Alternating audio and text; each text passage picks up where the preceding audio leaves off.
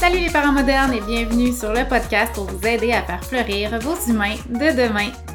Si vous utilisez une approche de parentalité basée sur le respect, la sécurité, la bienveillance, ben vous savez sûrement que les time-out, les punitions, les retraits de notre enfant tout seul, isolé dans sa chambre pour aller réfléchir, hein, ce qu'on s'est tellement fait répéter quand on était jeune, va réfléchir dans ta chambre, c'est quand même hyper dommageable sur le lien de confiance, sur le sentiment d'être en sécurité, sur l'estime de soi, sur la perception que toutes les émotions ne sont pas acceptables finalement. Mais on est supposé faire quoi? Quand c'est nous qui avons besoin d'un break, quand nous, on a besoin que notre enfant soit retiré de la situation pour essayer de retrouver un contrôle parce qu'on a l'impression qu'on est en train de, que ça, ça vient trop chaotique quand on a besoin que notre enfant soit dans un, endroit sécuritaire pour pouvoir respirer et se calmer, ou quand on est à court d'idées pour donner des conséquences, puis que là, on sait que si ça continue ou si on, on se laisse aller, ça va être un vomi verbal ou une intervention vraiment boiteuse. Parce que oui, même moi, là, j'ai besoin d'un 5 minutes des fois pour me calmer quand mon enfant a un comportement qui vient me chercher ou qui me confronte. Puis moi aussi, des fois, j'ai envie de donner des conséquences qui n'auront pas d'allure puis que ça me trotte dans la tête. Alors des fois, j'ai besoin de ce moment-là pour me calmer. Puis des fois, je ne sais pas quoi donner comme conséquence puis je dois réfléchir. Fait comment faire si on ne doit pas envoyer notre enfant dans sa chambre toute seule pour avoir un 30 secondes de break pour notre santé mentale ou pour réfléchir à une conséquence ou pour juste reprendre le dessus, reprendre le contrôle sur nos émotions, eh bien, c'est le sujet du jour.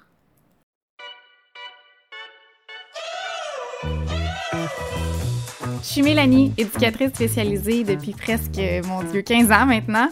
Et je suis aussi maman deux fois. Puis mon troisième bébé, ben, c'est Wikid, la plateforme éducative conçue pour accompagner les parents modernes. Les parents modernes, c'est vous, ça. Ma mission, c'est de rendre votre quotidien plus simple, plus doux, plus fun dans les moments où ça va moins bien, puis ben, quand ça va bien aussi. Mon podcast, c'est la référence parentale quand vous avez besoin d'être rassuré, rassurez que vous êtes normal, que vous n'êtes pas seul, puis que vos enfants, ben, sont pas brisés. C'est la référence quand vous avez envie de comprendre de quoi votre enfant a besoin.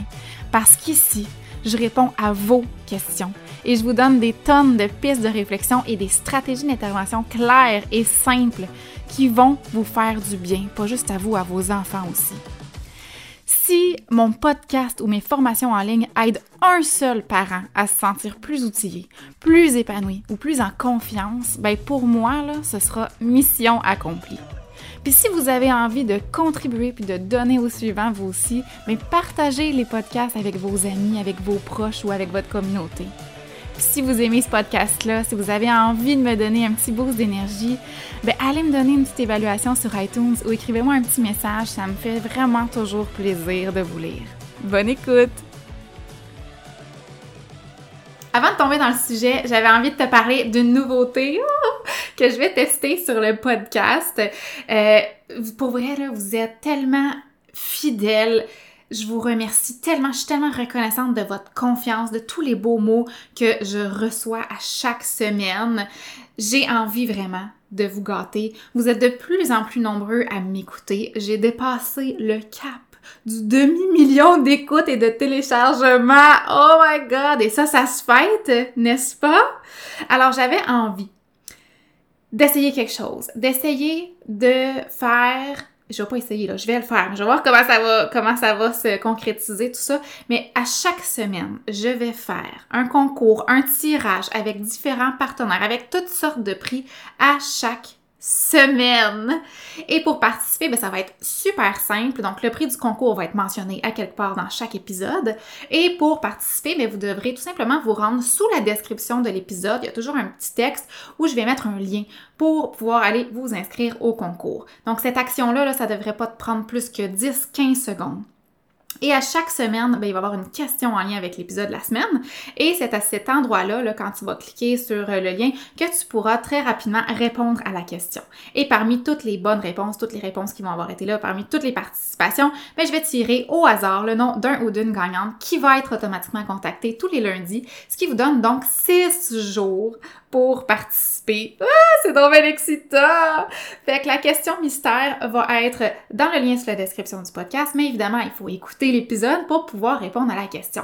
Puis là, si jamais tu t'es comme, ah, mais moi, j'ai manqué ma chance parce que j'ai écouté l'épisode un peu trop tard, ne t'inquiète pas, il y aura un nouveau concours la semaine d'après et ainsi de suite. Donc, je rappelle que tous les épisodes de podcast sortent les mardis. Donc, à tous les mardis, il va y avoir un nouveau concours. Alors, cette semaine, ben, le prix va être une carte cadeau de 30 à dépenser sur ma boutique. Donc, sur le wikid.ca, tu peux aller dans la section boutique et euh, la personne va se mériter un certificat cadeau de 30 à appliquer pour acheter des outils de ton choix. Alors cette semaine, j'ai reçu une question forte intéressante. Elle était très longue, très chargée, mais je, ne vais pas la lire ici aujourd'hui pour essayer d'économiser un peu sur le temps. Euh, mais en gros, là, je vais vous la résumer. C'est qu'est-ce que je fais quand mon enfant a un comportement inapproprié, dérangeant, inacceptable, puis que ça vient me chercher, ça vient me pigner. Tu sais, le genre d'action ou de comportement pour lequel c'est bien difficile des fois de mettre une conséquence. Mettons, euh, il m'a tapé ou il pousse gratuitement son frère ou euh, ça peut être des comportements des fois d'impolitesse, de manque de respect qui vient nous chercher dans nos propres valeurs profondes ou, une action qui est euh, pas sécuritaire, qui met une autre personne en danger d'être blessée. Il y a des choses pour lesquels c'est facile de donner une conséquence logique. Hein? Mettons que mon enfant, je sais pas, euh, il met de la crème à sais, la crème euh, super méga épaisse et grasse, partout sur sa poupée, hein, parce qu'il joue à changer sa couche, et donc partout sur mon plancher, sur mon tapis de salon. Puis que, tu sais, c'est pas grave, là, c'est pas dangereux, c'est du matériel, mais c'était quand même une consigne qui a pas été respectée. Mon enfant, il a été chercher de la crème à fesses, qui sait qu'il a pas le droit de jouer, tu sais. Ben, pour moi, c'est facile de donner une conséquence qui est logique mon enfant doit euh, m'aider à tout ramasser, il doit réparer son geste, puis bon, moi, je vais mettre la crème euh, du bébé à un endroit qui est vraiment pas accessible. Mais des fois, là, dans la réalité, dans le concret, au jour le jour, quand je sais pas moi, ton grand commence à sacrer ou ton enfant te dit t'es folle, ben tu peux pas ou tu veux pas lui laver la bouche avec du savon. Tu peux pas lui faire copier euh, 100 fois la phrase Ma mère n'est pas une folle, c'est en fait une personne très saine d'esprit. Même si des fois, c'est pas l'envie qui manque. Hein? C'est normal de bouillir, c'est normal d'avoir des grosses émotions, c'est normal d'avoir une espèce de j'ai quasiment envie de dire de, de, désir de se venger, tu sais, même si c'est pas vraiment ça, là, on veut pas du mal de, on souhaite pas du mal à nos enfants, tu sais. Mais là, tu es un parent. Je suis parent. Puis on essaie de faire les choses bien, on travaille fort pour offrir une parentalité sécuritaire basée sur le respect, l'écoute, le non-jugement, sur l'acceptation des grosses émotions, sur la confiance. Fait que ce serait plate de scraper ça avec une conséquence démesurée, surtout si ça se répète dans le temps. Mais c'est normal des fois d'y penser. Ah, on est tous humains, c'est normal si des fois tu te sens démuni, c'est normal si des fois ton cerveau tourne à 100 000 à l'heure parce que tu cherches une conséquence logique. Hein? Puis, ben, ça se peut que des fois, sur le coup des émotions, là, ce qui va sortir de ta bouche, c'est Ah, va dans ta chambre te calmer, ou va dans ta chambre réfléchir, ou n'importe quelle autre euh, intervention ou conséquence qui est vraiment pas l'idéal, qui est vraiment euh, boiteuse, ou vraiment pas alignée avec tes valeurs. Mais ça, tu vas le savoir assez vite parce que tu vas te faire rattraper par tes propres émotions, tes remords, ta culpabilité, parce que justement, ton action, ta parole, ben, correspond pas avec le parent que tu veux être, tu sais. Fait Aujourd'hui, là, mon objectif, c'est pas de réaborder le pourquoi du comment, les punitions, les time-outs sont dommageables pour ton enfant, pour, son estime, pour ta relation que tu es en train de bâtir avec lui, euh, ou euh, toutes les conséquences que ça peut avoir, ce genre de punition-là. Mais si c'est ce que tu cherches à avoir comme information, je t'invite à écouter mes épisodes 7 et 8 sur les retraits. C'est deux épisodes vraiment complets qui risquent de changer ta vision si tu as besoin d'aide avec ça. Et si jamais ton ou ta partenaire est encore dans cette espèce de vieux euh, moule-là, et que tu sens que tu n'as pas les mots pour l'expliquer ou qu'il n'y a, pas l'écoute, tu sais, il n'est pas disposé à t'écouter, ben peut-être que, je sais pas, la prochaine fois que vous faites une balade en voiture, pars le podcast, puis même s'il est comme, ah, hein, j'ai pas envie d'écouter ça, ben dis-lui que c'est vraiment important pour toi, que tu as besoin de l'écouter aujourd'hui, ici, maintenant, s'il te plaît, babe, laisse-moi l'écouter. Ça dure juste 20 minutes, puis après ça, on mettra ce que tu veux. Et si tu veux en savoir plus sur les conséquences naturelles, les conséquences logiques, les gestes de réparation, les excuses, ben j'ai vraiment un module hyper, hyper complet avec une multitude d'exemples pour t'aider des mises en situation. Et ça, tu vas retrouver ça dans le module 6 de ma formation Apprivoiser la petite enfance, les doigts dans le nez. Fait qu'on fait quoi quand on sait pas quelles conséquences donner, quand notre enfant, ou plutôt son comportement, nous exaspère et que nous, on a besoin d'un break. Quand nous, on a besoin d'air, quand nous, on a besoin de réfléchir, de respirer ou, de penser à une conséquence qui va être justement logique.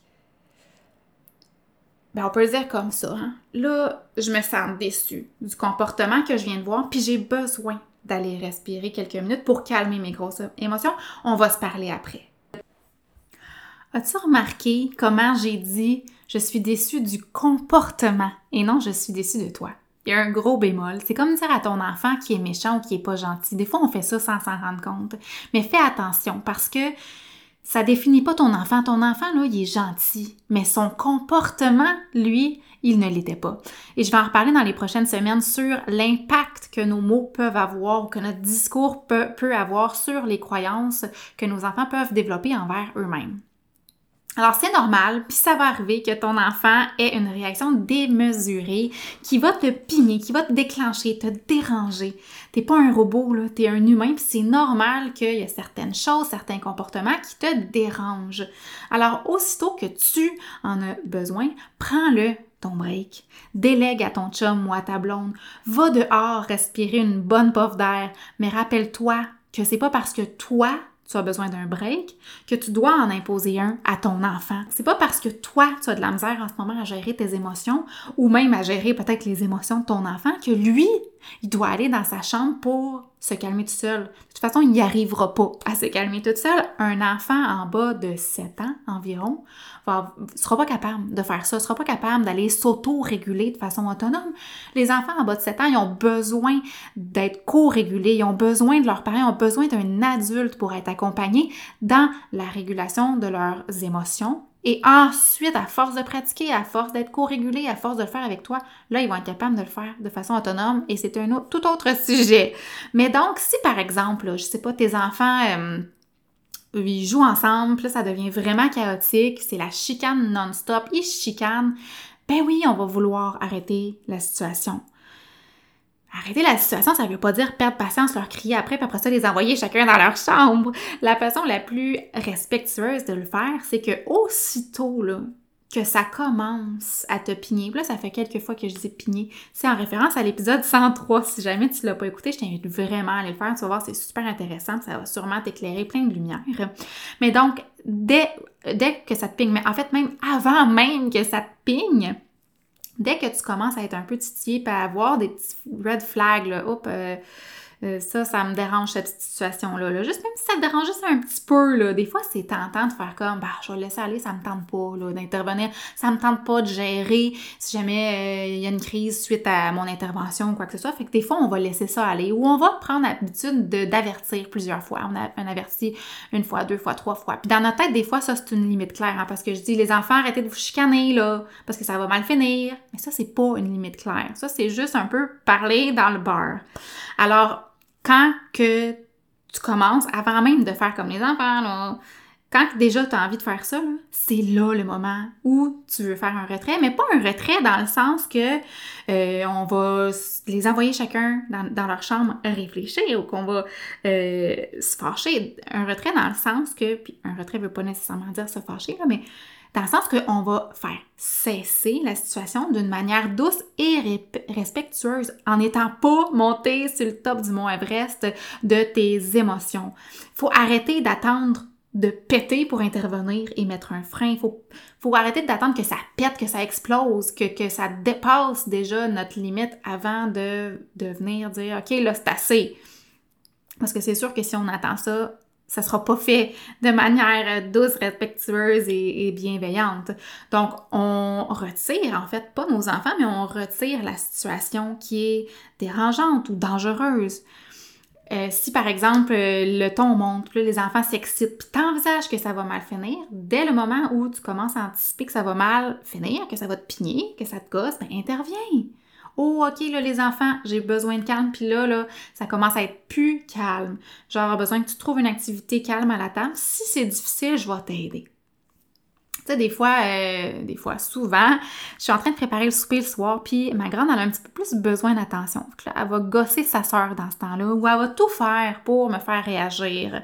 Elle va tout faire pour avoir mon attention, même si elle sait que je suis occupée même si elle sait que ce que je fais c'est important, elle sait parce que des fois, comme j'ai faim, j'ai faim, j'ai faim, puis là, les deux me gossent parce qu'ils ont faim, mais tu sais, je, je, fais de mon mieux, là, euh, je peux pas faire ça plus vite.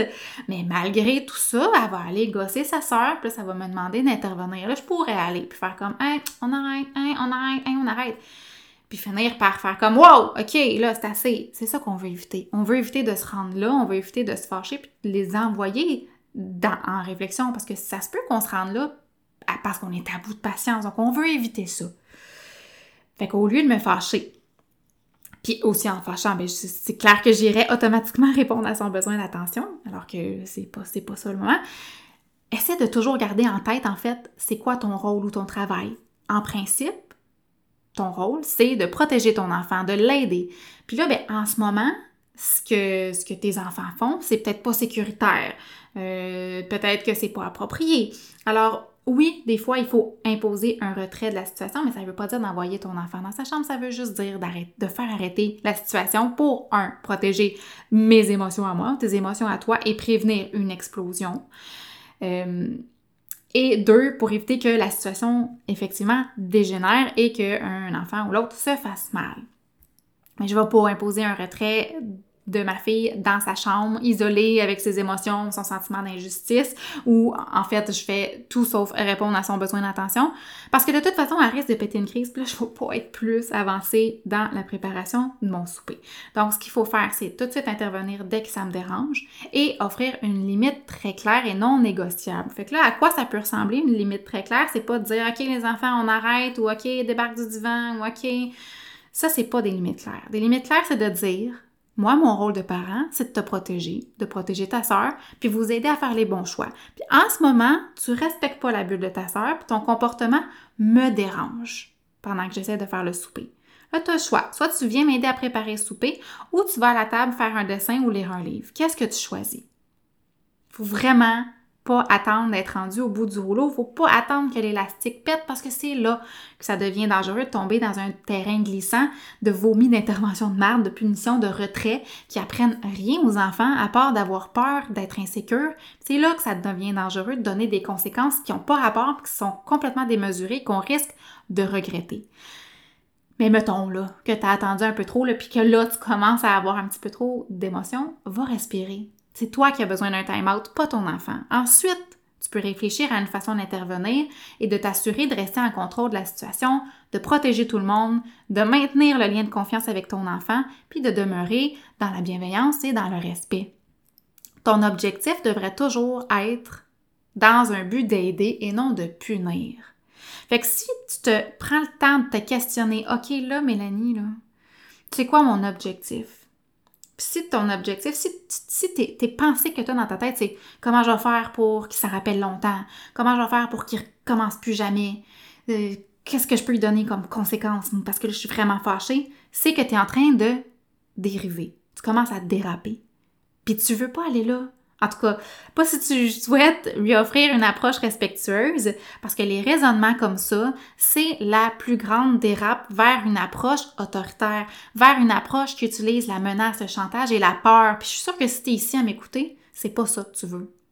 Mais des fois, c'est normal un peu d'aller là dans notre tête parce qu'on a été élevé comme ça, fait que c'est des vieux réflexes, c'est normal. Mais c'est une chose de le penser puis de le faire. Fait que des fois, quand, on va là, quand on voit comme, oh là, je suis en train de déraper, OK, euh, arrête-toi, oups, attends une minute, c'est quoi mon objectif? Qu'est-ce que je veux offrir à mon enfant en ce moment?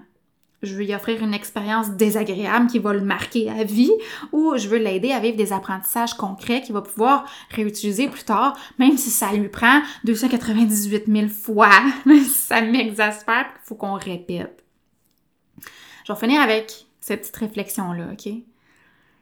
C'est normal si ton enfant qui est élevé dans le respect, dans la confiance, dans l'écoute, dans l'empathie, puis qu'il a sa place pour s'affirmer, pour parler, pour donner son opinion, mais c'est normal si des fois cet enfant-là te mène la vie dure. C'est normal si tu as besoin de répéter plus souvent. C'est normal s'il négocie puis s'il s'oppose. C'est normal s'il fait des grosses crises puis que tu trouves ça difficile on peut pas accélérer le développement de nos enfants, puis ils ont des limites cognitives qui font, qui vont toutes faire ça. C'est normal. Mais oui, c'est normal de trouver ça difficile. Oui, c'est normal de trouver que euh, l'océan de ta parentalité est houleuse en maudit, puis que c'est lourd, puis que t'as donc hâte que ce soit plus facile. Moi aussi, je me sens de même. Mais je vais te dire pourquoi c'est vraiment positif. Pourquoi en fait c'est un bon signe. Parce que l'enfant, là, qui lui est élevé dans une famille autoritaire, il se permettra jamais ça. Je me suis jamais permis de négocier, d'argumenter, de pas écouter une consigne. Hey, j'avais bien trop peur. J'avais bien trop peur d'avoir une conséquence. La surprise, la peur, la menace, le chantage, c'est peurant. Puis quand j'osais dire à mes parents, ben, je vais le faire quand même ben c'est sûr que sa réponse était Ah ouais, fais-le puis tu vas voir qu'est-ce qui va t'arriver. je vous jure que le poil me montait ses bras juste à penser à quel point, en fait, qu'est-ce que, qu'est-ce que ça pourrait être désastreux, la conséquence. Qu'est-ce que ça va être la conséquence cette fois-ci? Euh, j'avais la peur au ventre. Fait que c'est sûr que je voulais pas aller là. J'allais même pas m'essayer. Je pensais même pas plus longtemps, tu sais. Fait que j'étais un enfant, comme, la, comme beaucoup d'enfants ici, euh, continuellement apeuré et en colère, avec un fort sentiment d'injustice, mais Colin, je peux rien faire parce que la colère, la, peur, je veux dire, était plus forte que, tout le reste. C'est pas une recette intéressante, ça, pour créer un lien de confiance avec tes enfants. Je peux te le garantir. Je peux te promettre que les enfants qui grandissent avec une approche comme ça, très autoritaire, ben, ils écoutent beaucoup plus effectivement. ils confrontent beaucoup moins leurs parents. C'est vrai. C'est vrai qu'ils paraissent comme des enfants mieux élevés. C'est vrai que peut-être pour les parents, pour ces parents-là, ça semble être des enfants peut-être plus faciles. Puis que quand ils regardent les parents qui euh, font, euh, qui ont une approche respectueuse, je comprends comment ils peuvent se dire comme Hey, eux autres, là, vraiment, là, c'est des parents mous, hein, check, check-les leurs enfants, leurs enfants qui argumentent, leurs enfants qui négocient, check-les les enfants. Moi, mon enfant, il ferait jamais une crise dans la rangée d'épicerie, là, jamais. Hey, ça sait pas élever leurs enfants, ça fait des enfants rois. Mais leurs enfants réagissent comme ça parce qu'ils ont peur continuellement. Mais ces enfants-là, là, ils vont pas se confier à leurs parents. Ils vont mentir. Ils vont cacher des choses.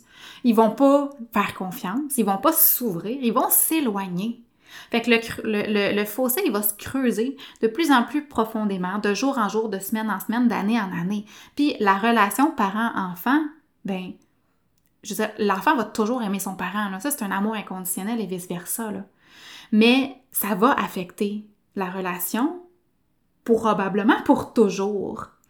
À moins d'aller faire des grosses, grosses thérapies avec nos parents, tu sais. Ça se peut aujourd'hui, maintenant que tes parents et que tu y penses, peut-être que tu y penses pas, c'est correct, puis peut-être que tu y penses des fois, peut-être que tu as la réflexion des fois, peut-être aujourd'hui tu ressens de la colère puis de l'injustice. Ben cette colère-là, là, elle va te servir aujourd'hui elle va te servir à être un parent différent. Elle va te servir à bâtir une relation durable avec tes enfants.